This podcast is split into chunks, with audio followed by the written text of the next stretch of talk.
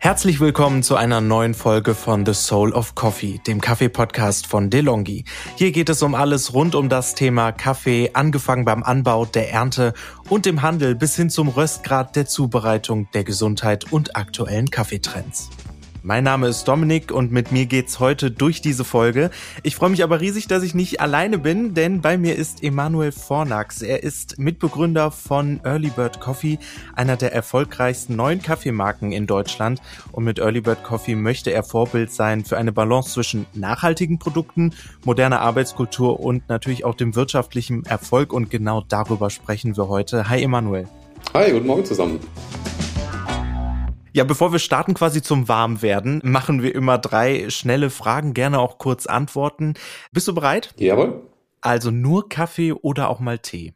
Ich trinke tatsächlich auch sehr gerne Tee, aber auch da nur beste Qualität. Äh, welche Sorte am liebsten? Äh, alles. Ich trinke ganz gerne auch mal einen feinen äh, Grüntee, ich trinke ganz gerne Schwarztee, aber auch verschiedene Mischungen. Und was ist deine liebste Kaffeekreation? Ganz einfach, ich trinke äh, Filterkaffee schwarz. Das ist mein absolutes Lieblingsgetränk. Und hast du einen Lieblingsort, um diesen Kaffee zu trinken? Hatte ich auch überlegt. Ich glaube, am Samstagmorgen mein Sofa. oh, das klingt gut, ja. Da stimme ich dir spontan zu. Genau, wir sprechen heute ja auch über den Werdegang von Early Bird Coffee und du und dein Partner Merlin. Wie seid ihr auf die Idee gekommen und was steckt hinter Early Bird Coffee? Ja, also dazu muss man sagen, ich ganz persönlich hatte zu dem Zeitpunkt, das ist jetzt eine ganze Weile her, zehn Jahre oder so, keine Ahnung von Kaffee. Der Merlin, also mein Mitgründer, war der Kaffee-Freak von uns beiden. Und witzigerweise war ich da auch sehr lange sehr skeptisch. Also er ist äh, wirklich so jemand, ich weiß nicht, ob ihr das kennt, wenn er sich so ein Thema schnappt, dann fräst er sich rein, liest alle Bücher, die es irgendwie zu dem Thema gibt. Und er war da schon Feuer und Flamme. Und ich war immer, ja, was willst du mit deinem Kaffee? Ich trinke hier meine Nespresso-Kapsel und fertig. Dann mehr will ich damit nichts zu tun haben. Ich sag mal, er hat mich nicht in Ruhe gelassen und hat mich irgendwann geknackt. Und dann war es in dem Sinne so, wie es bei vielen ist, ne, wenn man sich einmal dieser Faszination dann auch hingegeben hat, dann ist man drin und ja, und ich habe auch äh, so eine Leidenschaft dafür entwickelt, also so sehr, dass wir am Ende dann beide unsere Jobs gekündigt haben und ein Kaffeeunternehmen gegründet haben, nämlich Early Bird Coffee. Ist jetzt dann bald acht Jahre her, aber ich bin nach wie vor in dieser Leidenschaft gefangen. Und was war so die Grundidee, mit äh, der er dich dann gepackt hat? Ja, also im Grunde genommen ist es recht organisch entstanden. Also wir waren dann in dem Thema drin. Wir hatten noch mit irgendwie Unternehmensgründung oder sowas noch gar nichts am Hut. Interessant war dann einfach, dass unser Umfeld dann so ein bisschen auf uns reagiert hat. Also was wir einfach gemerkt haben, ist, fast jeder trinkt Kaffee. Ich glaube, so rein statistisch sind es acht von zehn Erwachsenen in Deutschland. Und als dann die Leute so mitgekriegt haben, dass wir uns gut auskennen etc., haben immer mehr Leute auch gefragt, was wir da machen und wie man den guten Kaffee trinkt. Und wir haben uns so als Kaffeeexperten etabliert nicht nur so privat, sondern auch im beruflichen Umfeld. Wir haben dann irgendwie die Kaffeeorganisation in unserem damaligen Unternehmen dann übernommen etc. und haben da einfach gemerkt, das Interesse ist riesig und gleichzeitig auch die Probleme sind riesig. Also alle trinken gern Kaffee, alle trinken Kaffee, aber viele sind super unzufrieden, hauen irgendwie Milch und Zucker rein, damit sie es irgendwie einigermaßen trinken können und ihren Koffeinlieferanten haben. Und im Grunde genommen haben wir dann zu dem Zeitpunkt schon angefangen, ganz viel zu empfehlen. Hey, probiert der Kaffee, der funktioniert gut für einen Vollautomaten, der irgendwie gut als Filterkaffee. Und irgendwann ist dann dadurch die Idee entstanden, so, wir können ja auch mal selber eine Kaffeemarke machen. Und das haben wir dann auch wirklich ganz langsam gestartet, noch nebenberuflich in dem Sinne abends in eine kleine Rösterei gefahren und da eine Mini-Röster uns selber dann die ersten Kaffees geröstet, selber von Hand verpackt, Labels draufgeklebt, zu DHL gefahren und so hat es dann ganz langsam angefangen, ja. Und äh, du hast jetzt äh, schon gesagt, ihr habt langsam angefangen und äh, das Thema Nachhaltigkeit ist ja bei euch auch ein, ein, sehr großer Punkt mittlerweile. War es damals schon zum Start das Thema, wo ihr gesagt habt, das muss so sein? Du hast eben auch Probleme angesprochen, ne, so im Kaffeekonsum oder auch in der Herstellung. Oder kam das erst so währenddessen? Das kam in der Tat erst währenddessen. Also ganz am Anfang ging es uns wirklich erstmal so, oh, besserer Kaffee. Ne? Das ist ja schon eine große Aufgabe genug. Die Millionen Tonnen, die ja in Deutschland über den Tisch gehen, sind jetzt noch mal zum großen Teil ja jetzt nicht die beste Qualität, sage ich mal. Und von daher haben wir uns erstmal dem Thema gewidmet. Was wir dann im Laufe der Zeit gemerkt haben, nicht nur bei unseren Kunden, sondern auch bei uns selbst, dass halt beim Konsumieren eines Lebensmittels ja auch ein, ein, Gefühl mitspielt im Genuss. Also ist ja auch bei mir selbst so, wenn ich irgendwie in Italien im Urlaub bin und irgendwie auf einem Weingut, dann schmeckt mir der Wein besonders gut, wenn ich irgendwie weiß, da ist der hergestellt, ich kenne irgendwie den, den Hersteller etc. Und beim Kaffee haben wir halt gemerkt, gehört zum Kaffeegenuss nicht nur das reine Produkt dazu, sondern irgendwie halt auch das Gefühl. Und wenn ich das Gefühl habe, ah, okay, das wurde vernünftig hergestellt, das ist nachhaltig, da ist mal ein Biosiegel drauf, dem ich irgendwie vertrauen kann. Und vielleicht habe ich mich auch ein bisschen über das Unternehmen informiert und glaube denen, dass sie authentisch sind und irgendwie versuchen, was Gutes zu machen, dann fühlt sich der Kaffee irgendwie auch besser an und dann ist der Genuss auch größer. Und so ist es in dem Sinne dann dazu gekommen. Und was würdest du dann jetzt auch in der Retrospektive oder beziehungsweise gerade auch für den jetzigen Moment sagen, wo sind da die Gründe für euren Erfolg, den ihr ja nun mal habt? Also du hast es, glaube ich, jetzt gerade schon auch so ein bisschen angerissen, ne? Vertrauen und aber, aber das braucht natürlich auch seine Zeit. Also wie seid ihr da überhaupt hingekommen? Ja, ich versuche es mal ein bisschen von der anderen Seite aufzuziehen, weil die Frage ist ja, was ist Erfolg? Ich habe neulich einen Podcast gehört von Mike Tyson. Und der, witzigerweise denkt man es ja nicht, hat sich ein bisschen zum Philosophen entwickelt. Und der fragt dann auch so zurück irgendwie, was ist Erfolg oder was ist Glück? Und dann sagt der Interviewpartner oder der Podcast-Host, the absence of worry, also die Abwesenheit von Sorge. und dann widerspricht er. Total, fand ich einen total interessanten Podcast. Und deswegen überlege ich mir auch immer, ja, was ist denn Erfolg? Und für mich jetzt im beruflichen Sinne ist der Erfolg mit Early Bird in erster Linie mal, dass ich das machen kann, dass ich hier so gerne zur Arbeit gehe, dass wir so unabhängig sind, dass wir es so machen können, wie wir das gerne machen wollen, dass ich mich mit den Leuten umgeben kann, mit denen ich mich gerne umgeben will, dass ich mich auch mit den Kunden umgeben kann, mit denen ich mich umgeben will. Und das ist erstmal unser Erfolg. Und witzigerweise hinterfragen wir uns sehr oft so, wie sind wir erfolgreich, wie kommen wir dahin, wie können wir uns das bewahren? Und mittlerweile arbeiten wir da ganz viel mit unseren Werten, also mit unserem Wertesystem. Das haben wir uns transparent gemacht, daran orientieren wir uns. Aber das ist relativ neu, dass wir das so klar vor uns haben. Also ich glaube, also wenn man mich jetzt fragt, was hat zu diesem Erfolg geführt, dann ist es, dass wir sehr oft in diesen Jahren unbewusst uns treu geblieben sind. Unbewusst Entscheidungen getroffen haben, die unseren Werten entsprochen haben. Und das hat am Ende, glaube ich, dazu geführt, dass wir da stehen, wo wir heute stehen. Nicht nur mit uns selbst, sondern eben auch am Markt. Also ich glaube einfach, dass wir in einer Zeit sind, wo zumindest unsere Kunden ja das wertschätzen, dass wir so sind, wie wir irgendwie sind. Und dem bleiben wir treu und das scheint gut anzukommen. Ja, und wenn ich nochmal auf das Thema Nachhaltigkeit gehe, aktuell generell in der Kaffeebranche tut sich einiges. Da gibt es auch andere Anbieter, die quasi mit diesem Nachhaltigkeitsthema auch ähm, ja, sich das quasi auf die Fahne schreiben. Was unterscheidet euch von den anderen Anbietern, die auch in dem Nachhaltigkeitssektor unterwegs sind und äh, wo gibt es vielleicht Gemeinsamkeiten? Ja, guter Punkt. Also sehen tue ich es eher als Mitstreiter. Ne? Also ich, ich denke, wir müssen uns nach wie vor klar machen, Kaffee, ein gigantischer Markt. Ne? Ich glaube, die meisten können sich gar nicht vorstellen, was für unglaubliche Mengen wir in Deutschland da produzieren. Also wirklich Millionen Kilo. Und deswegen sind, sagen wir mal, kleine Unternehmen, die ähnlich agieren wie wir, sind mir eigentlich lieb, sind für mich eher Mitstreiter. Und ich glaube, dass es da so oder so der Trend in die Richtung geht und das in dem Sinne auch eine positive Entwicklung fördert. Ich denke, am Ende sind es viele kleine Dinge, die wir machen. Inwiefern wir uns da unterscheiden, weiß ich gar nicht. Ich gucke auch gar nicht so viel jetzt zu anderen und vergleiche mich oder wie auch immer, sondern wir gucken vor allen Dingen nach innen und entscheiden, wie wollen wir sein, wie wollen wir die Dinge machen. Ja, und das, das fängt natürlich mit unserem Kaffee an. Also ich glaube, wir haben das über die Jahre sehr, sehr gut hinbekommen, Kaffeeprofile zu bauen, die für unsere Kunden super gut, super einfach funktionieren. Also wir sehen uns immer so ein bisschen in der Mitte. Ja, also wir sind weder jetzt im großen billigen Kaffeemassenmarkt, noch sind wir jetzt eine Spezialitätenrösterei, die ne, ganz besondere exotische Kaffees anbietet, sondern wir wollen uns ja an relativ normale Kunden widmen, die ja vielleicht einen Vollautomaten auch zu Hause stehen haben, der ja vielleicht dann doch nicht immer ganz so perfekt geputzt ist und denen in dem Sinne einen Kaffee anbieten, der halt, ich mache den in meine Zubereitungsart rein, der funktioniert einfach. Ich weiß, da kommt was Vernünftiges raus und die vielen Unwägbarkeiten der Zubereitung sind da in dem Sinne mit eingeplant. Genau, also von daher, ich glaube, wir haben wirklich wahnsinnig gute Kaffeeprofile, aber gleichzeitig ist es natürlich auch das ganze Erlebnis, denke ich. Also es ist eigentlich auch was, wo wir uns immer intern auf die Fahne schreiben. Wir konzentrieren uns auf das Erlebnis unseres Kernkunden mit uns und unserem Produkt. Und da gehört dann eben auch unser Service irgendwie dazu. Also wir haben zum Beispiel ein Abo-Modell bei uns im Webshop, das wirklich super gut genutzt ist. Es macht uns richtig Freude. Es ist kein Witz, wir haben Kunden, die irgendwie die 70. Bestellung bei uns getätigt haben. Das muss man einfach mal reflektieren, wo hat man im Internet, ich weiß nicht, wie es bei dir ist, Dominik, wo hast du quasi schon mal 70 Mal bestellt in welchem Online-Shop? Also, nee. Und, ja, und, und wenn sind das halt Abos, ja, nee, und wenn sind das Abos, die ich vergessen habe, die mir nach fünf ja, genau. Monaten mal auffallen, ne, wo du sagst, oh Gott, ich bezahle dann noch.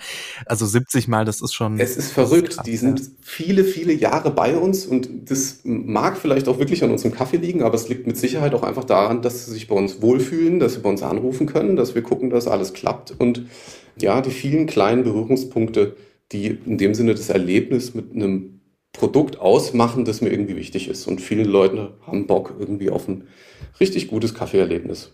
Ja, und ich, ich habe jetzt gerade auch noch mal so drüber nachgedacht. Also ich kenne wenige so richtig krasse Worst-Case-Szenarien und eins davon ist, der Kaffee ist leer. Von daher finde ich das Abo-Modell schon ähm, wirklich genau. sehr sinnvoll an der Stelle. Aber ich finde es total interessant. Du sagst, ihr seid nicht so in dem hochpreisigen Segment. Ihr habt ein Abo-Modell, also wo es auch um viel Versand geht. Und das alles aber mit dem Thema Nachhaltigkeit zu verknüpfen. Also ich kann mir vorstellen, dass es da noch einige Stolpersteine gibt. Ja, also wo sind die und wo läuft's vielleicht schon relativ gut, wenn man Kaffee von Anbau bis dass er in meiner Maschine landet, wirklich nachhaltig gestalten will? Ja, das ist, das ist natürlich ein großes Thema. Ich habe witzigerweise gerade in der aktuellen Brand 1, diesem Magazin, gibt es ein Interview mit den Lemonade-Gründern. Also ziemliche Vorreiter, was, sagen wir mal, Startup-Nachhaltigkeit im Lebensmittelbereich angeht. Die haben dann so ein Zitat ganz am Ende des Interviews so, ich kann es nur sinngemäß wiedergeben, so, wir wissen, dass wir es nicht richtig machen können, aber wir wollen es trotzdem probieren oder wir müssen es trotzdem probieren. Und das fand ich irgendwie schön oder ich finde es für mich irgendwie auch total motivierend, weil beim Thema, ja, wie gut, wie nachhaltig, wie sozial, wie fair wir irgendwie agieren, ist es immer so, dass wir in dem Sinne unperfekt sind. Also ich habe äh, eine Kollegin, die ist Nachhaltigkeitsökonomin. Da raucht mir immer der Kopf, wenn ich mich mit der unterhalte. Ja, wir müssen systemisch denken und ne, als in dem Sinne kleines Unternehmen ist oder auch als großes ist es unglaublich schwierig, das Richtige zu tun. Und deswegen ist es für uns ja auch mittlerweile so, dass wir das Motto haben, so, okay, wir sind unperfekt, wir können auch wahrscheinlich nicht perfekt sein, aber wir handeln trotzdem und machen es so gut, wie es irgendwie geht. Ja, und da haben wir Sachen, die super gut funktionieren. Ne? Alle unsere Kaffees sind biozertifiziert, das ist ein Easy Win, die Zusammenarbeit mit Plan for the Planet, dadurch sind wir dann klimaneutral, klappt irgendwie auch gut. Aber die schwierigen Sachen sind natürlich dann wirklich auch zum Beispiel CO2 zu vermeiden. Und in den Momenten, wo es irgendwie anstrengend wird, zu sagen, irgendwie, oh, gut, wir machen es trotzdem, auch wenn es irgendwie schwieriger ist. Es sind dann Details wie irgendwie, wie wir auch hier im Büro agieren oder mit unseren Kunden, wie versenden wir etc. Wir versuchen halt einfach auch hier, um wieder unsere Wertelandschaft zu haben, die uns in dem Sinne da eine Richtung vorgibt und in den einzelnen Momenten dann, okay, wir machen es so und nicht so. Da gibt es sicherlich noch wahnsinnig viel zu tun. Also ein gutes Beispiel ist das Thema Verpackung. Da sind wir seit Jahren dran. Also ich weiß nicht, ob du unsere Packungen schon gesehen hast. Ne? Wir haben so eine Brown Paper Verpackung, nennt man das. Ist, sagen wir mal, Papier. Und innen ist es aber noch eine ganz dünne Schicht, wie so eine Art also Aluminium ist da drauf. Und das ist natürlich blöd, also ein, ein, Verbundstoff und eigentlich wollen wir das da innen nicht haben. Aber wir haben quasi jetzt seit Jahren irgendwo Hersteller gesucht, die uns in dem Sinne zum Beispiel eine plastikfreie Verpackung irgendwie machen können. Aber es ist unglaublich schwer, das so zu, hinzukriegen, dass es in dem Sinne lebensmittelrechtlich korrekt ist und dass der Kaffee in dem Sinne auch nicht drunter leidet, weil ja, es sollte eben keine Luft an den Kaffee kommen. Und da scheitern wir in dem Sinne seit vielen Jahren dran. Ist total nervig. Wir haben es echt mit vielen Sachen immer wieder probiert. Aber ja, wir machen dann zum Beispiel haben wir jetzt eine andere Lösung. Wir haben ja auch Geschäftskunden und für Geschäftskunden bieten wir jetzt zum Beispiel einen Mehrweg an. Also da haben wir jetzt so Eimer. Ist auch wieder eins dieser Themen, die für uns eigentlich total blöd sind, weil es ist für uns eigentlich nur Aufwand. Wir äh, reduzieren in dem Sinne auch unsere Rendite, aber wir haben uns eben entschieden, wir bieten unseren Geschäftskunden einen Mehrwegversand an. Das heißt, die kriegen dann den Kaffee in so großen Eimern zugeschickt, schicken uns die Eimer zurück und wir befüllen die wieder. Das wäre so ein Beispiel, wie wir agieren, um eben nach und nach die Dinge immer so gut zu machen, wie wir es eben können. Ja, und da hast du jetzt irgendwie auch eine schöne Brücke geschlagen, weil ich wollte auch mal zu diesem Markt der Geschäftskunden gehen. Wie unterscheidet sich dieser Markt denn auch für euch im Gegensatz zum Beispiel zum Endkunden, wo ihr diese Abo-Modelle und auch an der Verpackung schraubt, zu dem Geschäftskundenbereich? Also wie bewertet ihr den Markt für euch anders? Ja, also das ist sehr spannend. Also der Geschäftskundenbereich ist wirklich eine andere Welt, so wie ich das empfinde. Also das ist für uns ich hatte es vorhin schon erzählt, auch total organisch entstanden. Also wir haben da jetzt nie irgendwie eine Strategie gehabt oder so, sondern unser ehemaliger Arbeitgeber war unser erster Bürokunde und dann haben wir immer wieder auch über unsere Endkunden Bürokunden gewonnen oder Geschäftskunden, die uns dann weiterempfohlen haben. Also es ist übrigens auch bis heute so. Also wir machen keinen Vertrieb im klassischen Sinne, sondern im Grunde genommen kommen jede Woche Anfragen von Unternehmen rein, die eben Interesse an uns haben. Interessant finde ich, dass, also zumindest vor Corona war ja die Realität, dass man den meisten Kaffee eigentlich in der Arbeit trinkt. Ja, total. Ja. Ne? Also ich kenne jetzt keine genauen Analysen dazu, aber ich vermute, dass wahrscheinlich insgesamt viel mehr Kaffee an Arbeitsstellen äh, konsumiert wird als in privaten Haushalten. Leider, sage ich mal, ist zumindest unsere Erfahrung, ist der Kaffee an vielen Arbeitsplätzen nicht so toll, wie er sein könnte. Ja, definitiv, nicht, definitiv. Wieder deine Erfahrung ja, ist so. Wenn man ja, sich mal die berufliche Laufbahn anschaut, ja, definitiv. Das ist ne, vieles, da viel Schlimmes erlebt. Ja, wildeste Geschichten, ne, was man da irgendwie so mitbekommt. Es ist ja teilweise traurig, vor allen Dingen deswegen, weil es an sich ja eine relativ einfache und billige Möglichkeit ist, irgendwie seinen Mitarbeitern was Gutes zu tun oder seinem Team. Kaffee ist ja viel mehr, wir wissen es ja alle, das ist irgendwie, man trinkt zusammen einen Kaffee, das sind irgendwie die Pausen, das ist irgendwie ein menschliches Miteinander.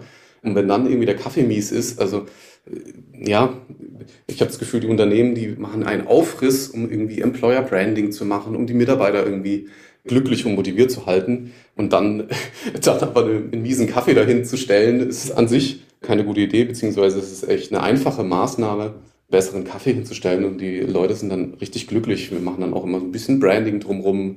Also es war bisher wirklich in 100% der Fälle so, dass wir dann eigentlich nur positives Feedback bekommen und die Leute es irgendwie abfeiern, dass sie jetzt irgendwie geilen Kaffee im Büro haben. Also klar, Corona hat da in dieses ganze Thema auf jeden Fall eine Kerbe reingehauen. Also es ist tatsächlich so, dass wir von irgendwie ganz kleinen Büros ne, mit zwei Mitarbeitern bis hin zu, ja, unser größter Kunde ist ein riesiges Bürokomplex mit 1000 Mitarbeitern wo wir den Kaffee auf Palette hinliefern. Aber es ist durch die Bank weg so, dass wir in den Corona-Zeiten auf jeden Fall, sagen wir mal, Einbußen hinnehmen mussten, was das Geschäftskundengeschäft angeht. Also man merkt schon ganz klar, dass der Kaffeekonsum in Büros sehr stark zurückgegangen ist in Corona. Zieht jetzt langsam wieder an, aber ist noch lange, lange nicht auf Vorniveau. Ist aber trotzdem langfristig meines Erachtens nach ein unglaublich wichtiger Markt, was ein für mich ein, ein Potenzial gibt, auch wirklich für ein Unternehmen spielt es ja keine Rolle. Wir rechnen denen auch dann manchmal vor, dass es irgendwie einen Unterschied von irgendwie drei Euro pro Monat pro Mitarbeiter macht. Ne? Also äh, für Unternehmen ist es eigentlich echt ein einfaches, da auf einen tollen Kaffee zu gehen. Und ihr bezeichnet euch ja auch als Teil der Kaffeerevolution. Was ist denn eure Vision? Wo soll es denn auch generell mal hingehen mit der Marke oder was sind vielleicht so eure nächsten Schritte? Also ich, ich denke, es sind zwei Sachen. Also Kaffeerevolution, ja. Und dann, das ist quasi für mich so die eine Frage, was meinen wir denn damit? Die andere Frage ist, wo geht's für uns hin? Ich habe ganz grundsätzlich einfach so das Gefühl, also der Mondelez Geschäftsführer, also einer der größten Lebensmittelhändler der Welt, hat irgendwann mal gesagt, so äh, die Zeit der großen Marken ist vorbei. Äh, und da haben wir auch so ein bisschen das Gefühl, ne, im Lebensmittelbereich kommen so viele coole neue Unternehmen und machen es den Großen irgendwie schwierig, sei es irgendwie Gewürze, Suppen, Milch, äh, Eis, äh, ja, aber eben auch Kaffee ja, mit uns. Das ist in dem Sinne das, was ich auch unter dieser Revolution verstehe. Im Lebensmittelbereich ist so meine Erfahrung über die Jahre immer gewesen, dass es da so viele Probleme gibt. Ne? Man lernt immer wieder mal was Neues. Ich habe zum Beispiel schon wieder eine Weile her, da habe ich mal was über Tomatendosen oder über Tomatenmark gelernt. Dass in dem Sinne die Tomatendosen, die man im Supermarkt kennt und da irgendwie für wenige Cent aus dem Regal mitnehmen kann, mal die Frage war, wie geht denn das überhaupt? Ne? So ein Tomatenmark im klassischen Format, da sind irgendwie 80 Tomaten oder so verarbeitet werden und es kostet 29 Cent die Tube. Wie funktioniert das eigentlich? Ja, und auch da ist es dann wieder so, irgendwie wird unter widrigsten Bedingungen irgendwie in der Mongolei angebaut. Habe ich keine Lust drauf. Ich hätte gerne eine leckere, schöne, vernünftig produzierte Tomate. Und seitdem kaufe ich nur noch sehr gute Tomaten, wo ich genau weiß, wo sie herkommen. Und das ist in dem Sinne für mich ein Trend und auch die Revolution eigentlich im Lebensmittelbereich, die wir an, an vielen Stellen sehen und die wir eben auch für uns im Kaffeemarkt sehen. Ne? Also so viele Kaffees, da steht irgendwie drauf 100% Arabica, Hochland mit dem Verwöhnaroma aus ausgewählten Sorten und dann ist mieser Kaffee drin. Ja, und ich glaube, das ist was, wo viele Leute immer mehr verstehen, immer mehr keine Lust drauf haben, wo in dem Sinne eine Revolution von unten stattfindet. Also viele kleine Marken, die eben immer erfolgreicher werden und immer mehr Marktanteile von den großen Konzernen abnehmen. Und da versuchen wir uns so ein bisschen als Teil zu sehen. Das ist auch das, was uns Spaß macht. Mhm. Um so langsam zum Ende zu kommen, generell, was ist so dein Gefühl, wenn wir nochmal auf das Thema Nachhaltigkeit gehen? Wir haben ja über Geschmack gesprochen, auch generell das, worauf ihr abzielt und wo es vielleicht auch noch Probleme in dieser Kette gibt, um Nachhaltigkeit wirklich für Kaffeekonsum zu erreichen. Was glaubst du, sind da noch die Entwicklungen in der nächsten Zeit, die alle Player auf dem Markt mitmachen werden? Also ich finde da Prognosen wahnsinnig schwierig. Also ich weiß nicht, wie es euch geht. Ich habe da aktuell auch das Gefühl, irgendwie wir leben in einer Zeit, in der so schnell so viele Entwicklungen und Veränderungen stattfinden, dass ich da mir in dem Sinne eigentlich versuche, gar keine Prognosen im Kopf zu machen, weil es eher anders kommt, als ich es irgendwie denke. Also mit Sicherheit kommt da einiges auf den Kaffeemarkt zu. Das heißt, der Klimawandel, ne? also wir haben sicher einige Themen überhaupt im Kaffeeanbau, die dann im Endeffekt auf die Rohkaffeepreise gehen werden. Ich glaube, wir können auch noch überhaupt uns nicht vorstellen, wie irgendwie die veränderten Konsumgewohnheiten in den nächsten Jahren sich entwickeln werden. Also ich finde es immer wieder spannend. Ich habe neulich mit jemandem drüber gesprochen, der mir jetzt mal das Metaverse erklärt hat, etc. Ja. Und das kann man sich ja dann immer nie so vorstellen, aber vielleicht kaufen wir irgendwann eine Metaverse unseren Kaffee und es geht am Ende alles schneller, als man denkt. Also von daher, ich glaube, da sind natürlich wahnsinnige Entwicklungen und Veränderungen, die da auf uns warten, nicht nur im Kaffeebereich. Ich bin ganz ehrlich, was das am Ende bedeutet, fällt mir schwer zu sagen. Ich meine, was ich natürlich auch sehe, ist, dass es auch unglaubliche Konstanten gibt, die extrem schwer aufzubrechen sind. Ne? Also die deutsche Discount-Kultur ist ja seit Jahrzehnten erfolgreich und ich glaube aktuell erfolgreicher denn je. Ich sehe da jetzt nicht, dass es da irgendwelche großen Umwälzungen bisher gibt. Und gleichzeitig sehe ich eben diese wahnsinnigen Veränderungen, die da auf uns zukommen werden. Ja, mir fällt es schwer, da eine Prognose zu machen, was das jetzt bedeutet. Wir für uns sagen immer, wir konzentrieren uns darauf, wie wir sein wollen, wie wir die Dinge machen. Und dann glauben wir, dass wir eigentlich mit jeder Veränderung, die da auf uns zukommt, sehr gut umgehen können. Ja, kleiner Nachtrag noch, äh, Kaffee im Metaverse bestellen, okay, sobald wir ihn nur noch da trinken können, bin ich dann raus. ich glaube ich auch. Ja, ich glaube, da, da, das sind wir auf einem Nenner. Genau, wir schließen den äh, Podcast immer ab mit der gleichen Frage und die würde ich dir auch stellen, nämlich äh, welche Frage wurde dir noch nie gestellt, aber wolltest du schon immer mal beantworten? Das äh, finde ich eine wirklich spannende und gar nicht so leicht zu beantwortende Frage. Ich habe mir überlegt, dass ich, ich glaube, noch nie gefragt wurde, was es denn mit unserem Slogan auf sich hat, weil auf jeder unserer Kaffeepackungen steht nämlich Hello Good Life. Und das ist ja, sagen wir mal, ein Slogan, der mit Kaffee eigentlich gar nichts zu tun hat. Und da wurde ich noch nie drauf angesprochen. Und was hat es damit zu tun? Also wie, wie seid ihr auch darauf gekommen? Und bist du ein Early Bird? Das kommt natürlich auch noch hinzu. Ja, also die Frage ist einfach zu beantworten, nein. Ähm, tatsächlich ist es auch so, dass Merlin und ich eigentlich genau das Gegenteil sind. Also wir waren auch bei unserem alten Arbeitgeber bekannt dafür, nicht Early Birds zu sein, sondern wir verstehen das eher in einem anderen Sinne Early Bird als clever. Genau, aber das Hello Good Life ist tatsächlich auch eine Entwicklung, ich habe es vorhin schon mal kurz angesprochen, von unserem Wertesystem gewesen. Also wir haben uns über die Jahre immer mehr und oft irgendwie gefragt, so, wer sind wir eigentlich, warum gibt's uns, wie wollen wir sein? Eigentlich so Fragen, mit denen ich vorher auch keine Berührungspunkte hatte oder wenn, dann waren sie eher negativ. Ne? Dann kommt man irgendwie zu seinem neuen Job und kriegt irgendwie ein Heftchen, wo irgendwie drin steht, das sind unsere Werte. Aha, okay, und danach gehen sie in die Schublade.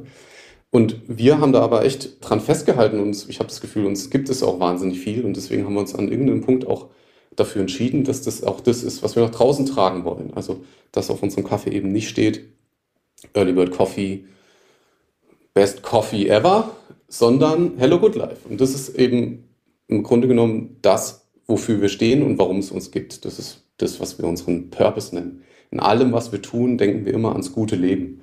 Nicht nur für uns, sondern für unsere Kunden, für alle in der Wertschöpfungskette. Das ist was, an dem wir uns orientieren. Das ist das, was wir eigentlich ultimativ wollen. Ein gutes Leben. Und deswegen haben wir uns entschieden, das da mal als Slogan für alle Ewigkeit auf unsere Packung und unsere Webseite zu packen. Ich glaube, das ist auch ein, ein, sehr schönes Motiv beziehungsweise Hintergedanke hinter diesem Slogan. Ich danke dir vielmals, Emanuel, dass du dir die Zeit genommen hast und hier mit uns gesprochen hast über Early Bird Café. Ja, ich hoffe, dass es für euch so weitergeht wie bisher, weil ich glaube, das ist eine sehr schöne Erfolgsgeschichte, die ihr da geschrieben habt und auch noch weiterhin schreibt. Vielen Dank. Ja, hat Spaß gemacht. Dankeschön. Ja, wie immer findet ihr weitere Informationen zu Emanuel und Early Bird Coffee in den Show Notes und in der nächsten Folge geht es mit Kaffeewissen weiter. Emanuel gibt uns nämlich Einblicke über die Entstehung, Hintergründe und zukünftige Entwicklung von entkoffeiniertem Kaffee. Warum also auch ein Kaffee ohne Koffein super schmecken kann und er manchmal auch eine willkommene Abwechslung sein kann, erfahrt ihr dann im Espresso Shot. Und damit bis zum nächsten Mal. Bleibt gesund, euer Dominik. Diesen Podcast könnt ihr auf allen gängigen Podcast-Plattformen abrufen, abonnieren und bewerten. Wenn ihr Fragen oder Feedback für uns habt, dann schreibt uns gerne an podcast-delongi.de at delongigroup.com. Ich danke euch und bis zum nächsten Mal bei The Soul of Coffee.